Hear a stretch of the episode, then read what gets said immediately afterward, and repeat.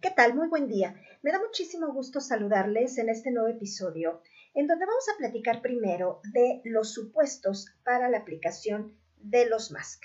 MASC, entendidos como los mecanismos alternos de solución de controversias en materia penal.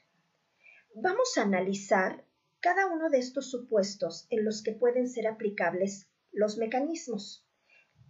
Y tendremos también que adelantar que para llegar a definir el supuesto en donde se va a aplicar la solución de controversias a través de los mecanismos alternos, se debe tener presente que antes de las reformas constitucionales que se dieron en el Estado mexicano, se estaba haciendo un uso excesivo de la gestión en materia penal.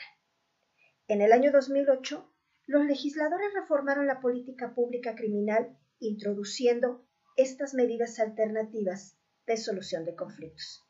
Sin embargo, es importante destacar que alrededor del 75% de los delitos no tienen posibilidad de gestionarse a través de los medios alternos de solución de, controversias.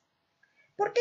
Porque son considerados como graves o porque la negociación a la que pueden ser sometidos ya tiene una ley que la prevé es el caso de los delitos fiscales, por ejemplo. De igual manera, se debe destacar que la aplicación de estos mecanismos debe mantener una aplicación eficaz en los supuestos identificables con la finalidad de concluir de manera definitiva y expedita los conflictos.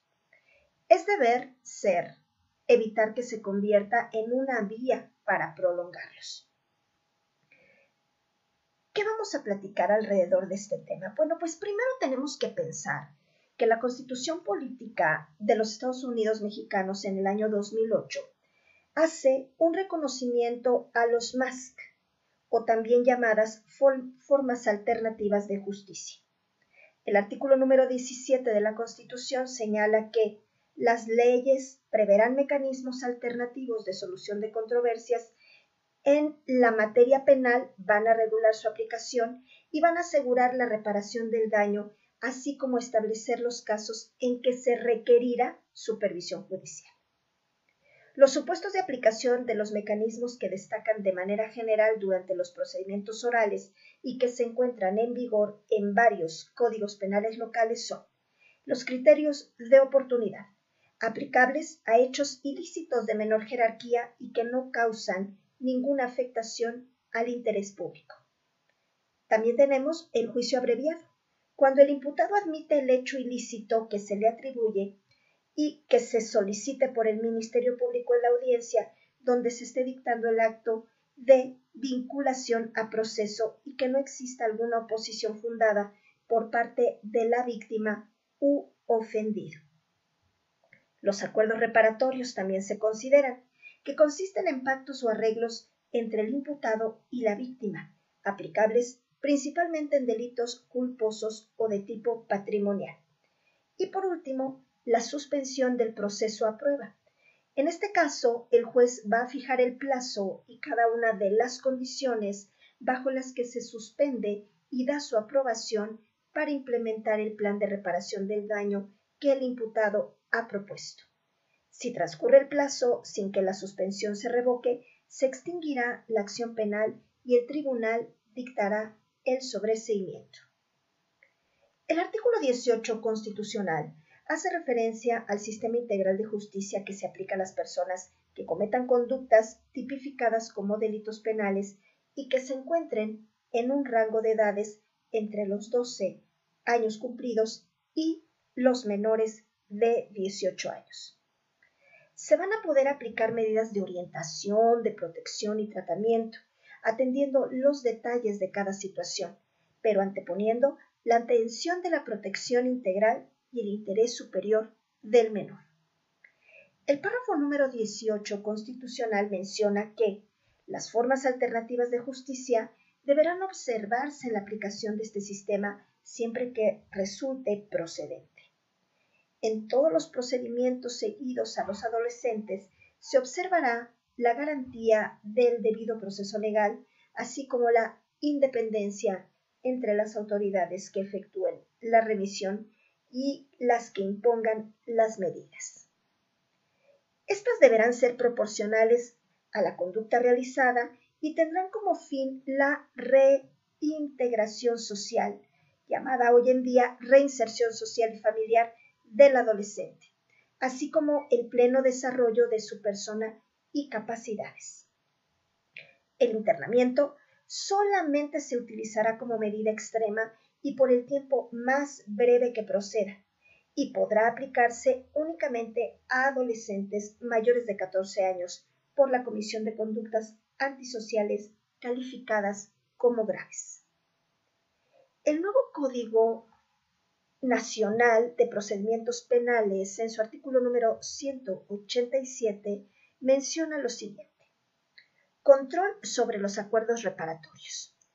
Procederán los acuerdos reparatorios únicamente en los casos que se mencionarán a continuación. Primero, en delitos que se persiguen por querella, por requisito equivalente de parte ofendida o que admiten el perdón de la víctima o el ofendido. Segundo, los delitos culposos. Tercero, los delitos patrimoniales cometidos sin violencia sobre las personas. No procederán los acuerdos reparatorios en los casos en que el imputado haya celebrado anteriormente otros acuerdos por hechos que correspondan a los mismos delitos dolosos. Tampoco procederán cuando se trate de delitos de violencia familiar o sus equivalentes en las entidades federativas. Tampoco serán procedentes en caso de que el imputado haya cumplido previamente un acuerdo reparatorio, salvo que haya sido absuelto. Por su parte, la ley de Mask en materia penal menciona en su artículo primero lo siguiente. Artículo primero. Objeto general. Las disposiciones de esta ley son de orden público e interés social y de observancia general en todo el territorio nacional y tiene por objeto establecer los principios, bases, requisitos y condiciones de los MASC en materia penal que conduzcan a las soluciones alternas previstas en la legislación procedimental penal aplicable. Los mecanismos alternativos de solución de controversias en materia penal tienen como finalidad propiciar, a través del diálogo, la solución de las controversias que surjan entre miembros de la sociedad con motivo de la denuncia o querella referidos a un hecho delictivo mediante procedimientos basados en la oralidad, la economía procesal y la confidencialidad. Artículo segundo. Ámbito de competencia. Esta ley será aplicable para los hechos delictivos que sean competencia de los órdenes federal y local en el marco de los principios y derechos previstos en la Carta Magna y los tratados internacionales, evidentemente, de los que el Estado mexicano sea parte. El área de facilitación penal y de justicia para adolescentes del Centro de Justicia Alternativa del Tribunal Superior de Justicia de la Ciudad de México opera como órgano especializado en mecanismos alternativos de solución de controversias en materia penal y de justicia para adolescentes. Es el encargado de tramitar los mecanismos alternativos, que son la mediación, la conciliación la Junta o también llamada procesos restaurativos. Se atienden asuntos derivados de los siguientes temas. Primero, del sistema procesal penal acusatorio y del sistema integral de justicia penal para adolescentes. Ahora bien, hablando del sistema procesal penal acusatorio, podemos entender que el MASC es un mecanismo de solución de conflictos en materia penal. Es una vía para celebrar un acuerdo reparatorio o un plan de reparación. Un acuerdo reparatorio es un acuerdo de voluntades entre la víctima u ofendido y el imputado. Un plan de reparación es un elemento que se considera para la aprobación de una suspensión condicional del proceso como solución alterna. También entender que un acuerdo reparatorio es procedente por delitos de querella y que admiten el perdón de la víctima u ofendido, culposos o patrimoniales sin violencia sobre las personas. Queda exceptuado de este tipo de salida alterna el hecho delictuoso de violencia familiar. Un plan de reparación es procedente para la suspensión condicional del proceso cuando la media aritmética de la pena del hecho delictivo no exceda de cinco años y este plan puede elaborarse con el apoyo de un facilitador. Hablaremos a continuación del sistema integral de justicia penal para adolescentes. Los mecanismos alternativos de solución de controversias en materia de justicia penal para adolescentes pueden derivar en un acuerdo reparatorio o en un plan de reparación y propuesta de condiciones por cumplir para una suspensión condicional del proceso. Los MASC en materia de justicia para adolescentes son la mediación y los procesos restaurativos. Eh, a través de una reunión de la víctima con la persona adolescente, que puede ser y aplicar eh, los cánones de la junta restaurativa o de los círculos.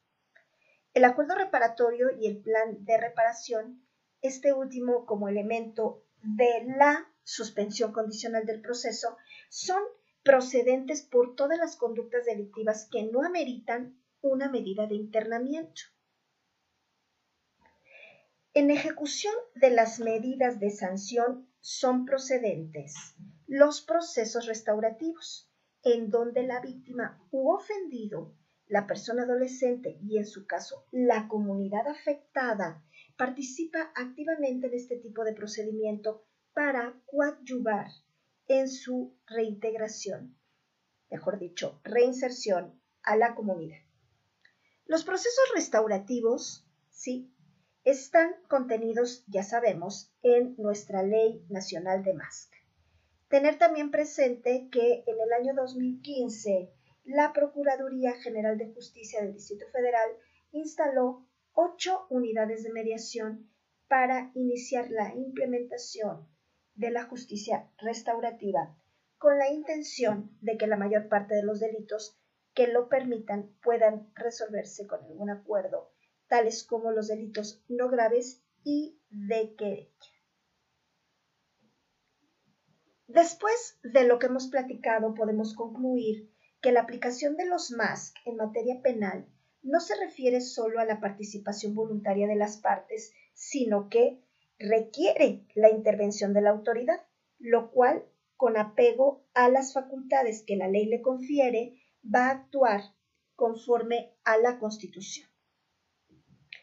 La finalidad de esto es reparar el daño a la víctima, pues derivada esa lesión de cierto tipo de delitos en los que las víctimas tienen intereses concretos mucho más intensos que el interés estatal de proseguir y que pueden ser satisfechos de manera expedita y con la colaboración del imputado, que en este caso se encuentre con la disposición de llevar a cabo un ofrecimiento de reparación y que lo cumplirá con la expectativa de lograr la extinción de la acción penal.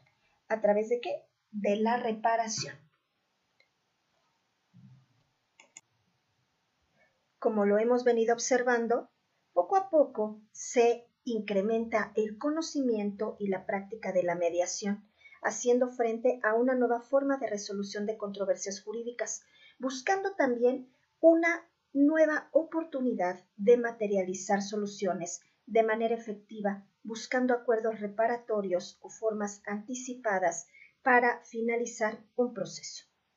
La implementación de los MAS que en materia penal busca crear un espacio en el cual se tomen en cuenta las necesidades y la tranquilidad de las víctimas, del imputado, de la sociedad en general y del Estado. Se va a revalorizar el conflicto, propiciando empatía, buscando un acuerdo lícito que pueda favorecer una política criminal preventiva, integradora y mucho menos represiva, y que por lo, por lo tanto favorezca a ejercer un control en esta materia y así se logre la reinserción social preservando el espíritu del derecho penal. Y bueno, pues por esta vez y en este episodio me despido de manera muy breve. Los espero en el próximo capítulo, que también hablaremos de los Mask. Y no olviden, suscríbanse al canal, visiten todas nuestras redes sociales, visítenos también en Spotify al eh, finalizar este video y en la descripción les dejo todas las ligas para que puedan encontrarnos también por allá. Nos vemos. Hasta pronto. Bye.